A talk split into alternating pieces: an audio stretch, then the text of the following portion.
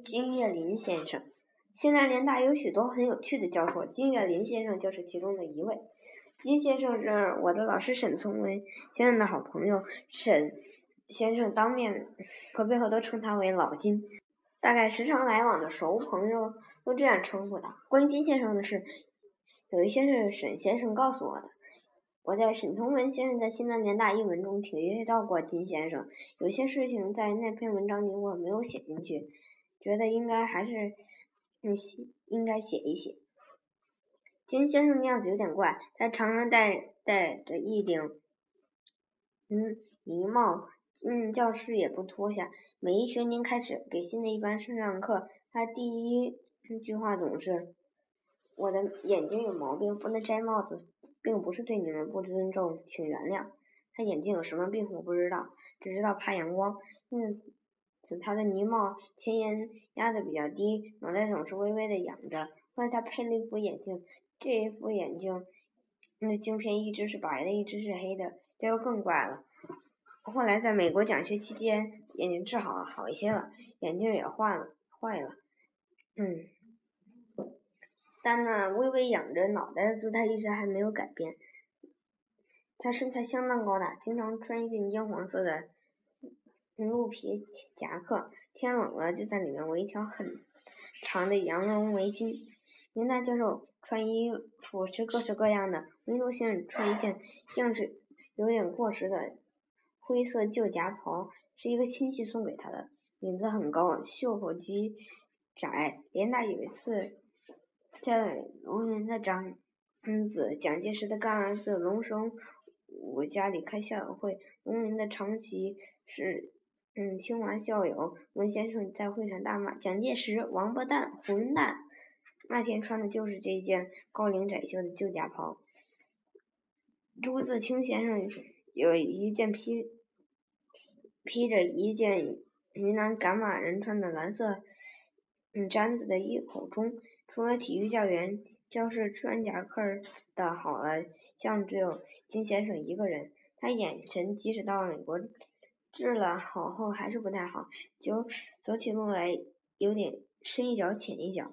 他就见穿着黄夹克，呜仰着脑袋，深一脚浅一脚的在联大校舍的一条土路上走着。金先生教逻辑，逻辑是西南联大规定文学院一年级学生的必修必修课。班上学生很多，上课在大教室坐得满满的。在中学里没有听说逻辑这门学问。大一的学生对这课很有兴趣。金先生上课有时要提问，那么多的同学，呃，嗯，生，他们不能都叫上名字来。联大是没有点名册的。他有时一上课就宣布，今天穿红毛衣的女生回答问题。于是，所有穿红衣的女同学就都有点紧张，又有点兴奋。那时，联大女生在蓝银单式银旗袍外面套一件红毛衣，成了一种风气。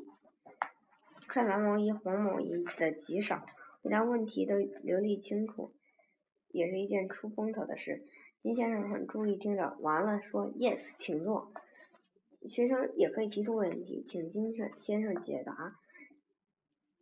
嗯，学生提的问题深浅不一，金先生有问必答，很耐心。有一个华侨同学叫林国达，操广东普通话，最爱提问题，问题都大奇奇奇怪怪。他大概觉得逻辑这门学问挺悬的，应该提点问题。他有。有一次站起来提了一个怪问题，金先生想一想，说：“林国达，我问你一个问题，Mr. 林国达 is perpendicular to the blackboard，也就是林国达均垂直于黑板，这是什么意思？”林国达傻了。林国达当然无法垂直于黑板，但这句话在逻辑上没有错误。林国达在游泳时淹死了。金先生上课说林国达死了，很不幸。这堂课金先生一直没有笑容。一个同学，大概是陈应真及萧山，曾问过金先生：“您为什么要搞逻辑？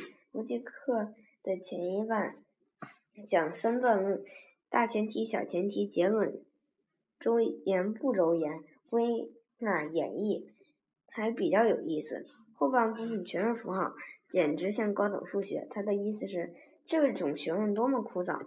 金先生的回答是：我觉得它很好玩。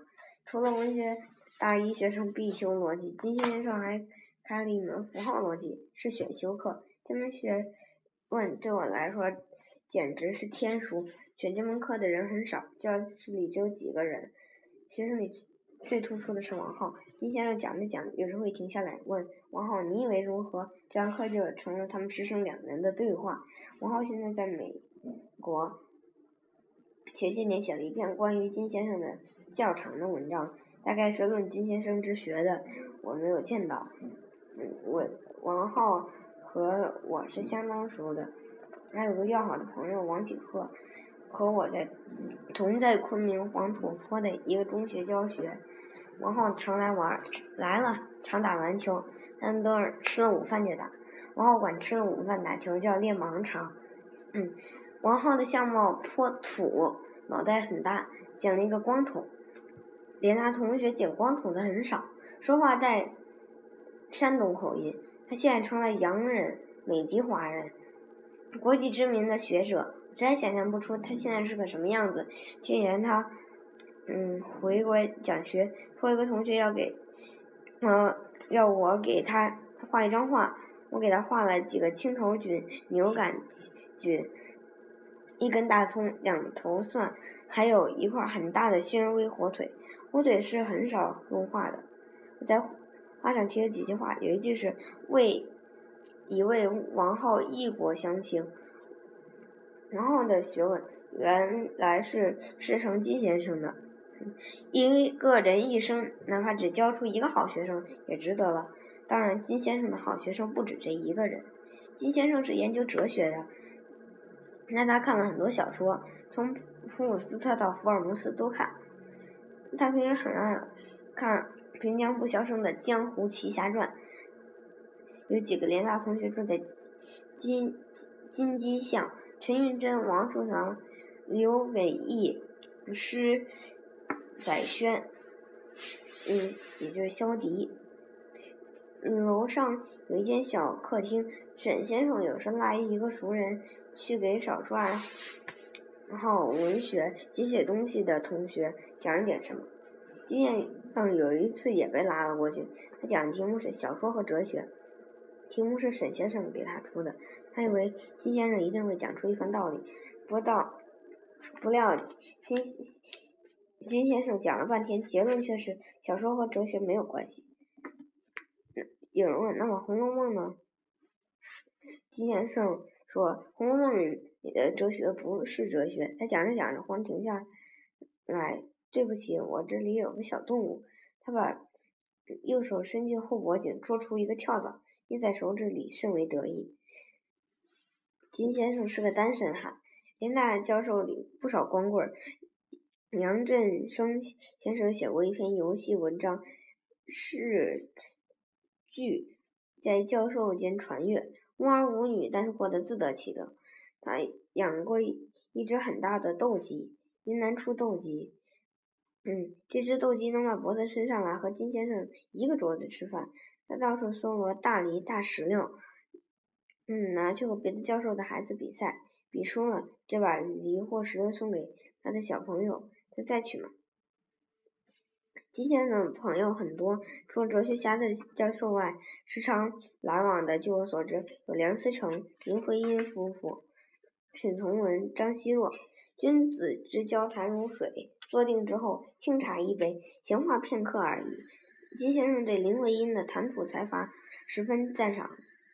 现在年轻人都不知道林徽因，她是学建筑的，但对文学的趣味极高，精于鉴赏，对所有的诗和小说如《窗子》以外《九十九度》中风格清新，一时无二。嗯，林徽因死后有一年，金先生在北京饭店请一次客，老朋友在收到请安通知都。纳闷儿，老金为什么请客？到了之后，金先生，嗯，才宣布今天是婚姻的生日。金先生在，嗯，晚年深居简出。毛主席曾对他们说：“你要接触接触社会。金先生已经八十岁了，怎么接触社会呢？他就和一个蹬平板三轮车的约好，每天蹬着他到王府井一带转一大圈。我想象金先生坐在平板三轮上东张西望，那情景一定非常有趣。王府井人挤人，熙熙攘攘，谁也不知道这位东张西望的老人是一位一肚子学问、为人天真、热爱生活的大哲学家。金先生自学情深，而著作不多，除了一本《大学丛书》里的逻辑，我所知道的还有一本《论道》，其他有什么我不清楚，须问王后。嗯，我对金先生所知甚少，熟希望熟知金先生的人把金先生好好写一写。人大的许多教授都应该有人好好的写一写。